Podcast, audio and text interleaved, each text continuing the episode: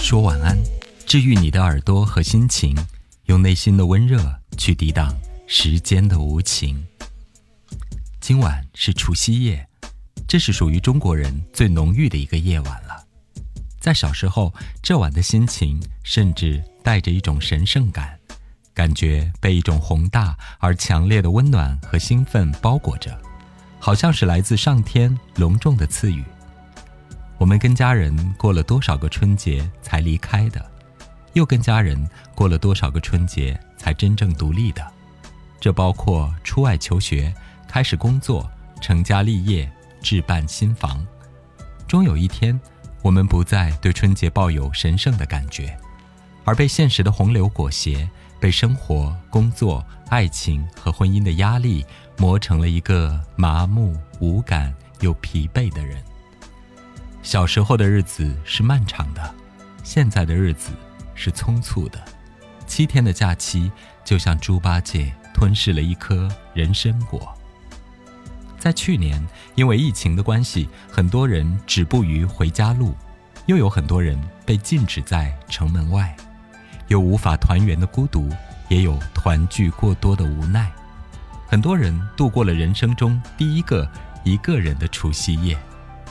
从儿时盛大的温暖，到今天巨大的凄清，仿似从天堂跌落。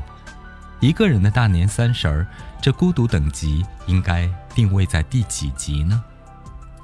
越是怕孤独的人，大概越能忍受孤独，因为这性格基因和心理属性，应该从小到大在孤独里练习了很久。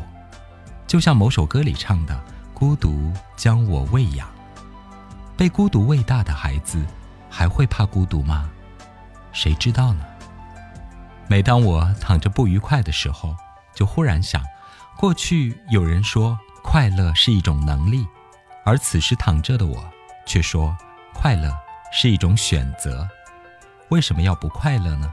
为什么要选择孤独、纠结、紧张、压抑、忐忑和抑郁呢？过去多年的我。曾经强迫自己快乐过，好像起到了一些作用。后来我便很少不快乐。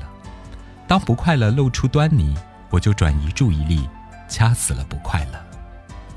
而很多年后，今天我发现，治了标还要治本，就是你要主动选择快乐。因为就地过年，今年是第二个一个人的大年三十了。我顿悟，该如何主动选择快乐呢？因为不快乐就是一种对自我的放弃。拥抱那个残缺病态的自己有什么好呢？就是一种没有行动力的表现啊！站起来走走，出外散散步，也都是好的呀。除夕早就没有了鞭炮，据说这是一种陋习。不过大概前两天院子里还有小孩一个一个点燃的响声。像我们小时候一样，一般远在五公里外，那阵阵的鞭炮声听起来格外的清冷而孤单吧。小时候甚至会有点心疼住在那么遥远的那家人。春节也不冷了，甚至更热更刺眼。北方人夹着暖气和外面的大太阳，又热又干又燥的，大呼受不了。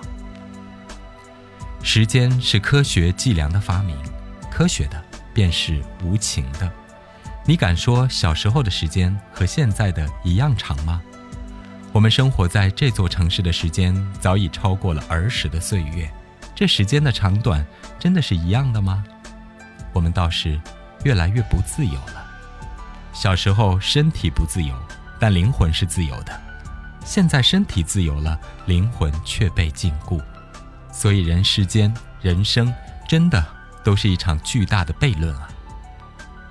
爸妈、亲人在一个节日，我们自己在一个节日，他们会想念小时候的我们过的春节，我们也会想念跟他们一起度过的春节。就像从过去的时间传到现在的四个大字“欢度春节”，每个单位门口的那个“度”字写的都不一样，是吗？我们从冰雪世界到阳光四射，太阳把所有的温情都带走了，时间也早已过去了。让我们除夕快乐，欢度春节吧。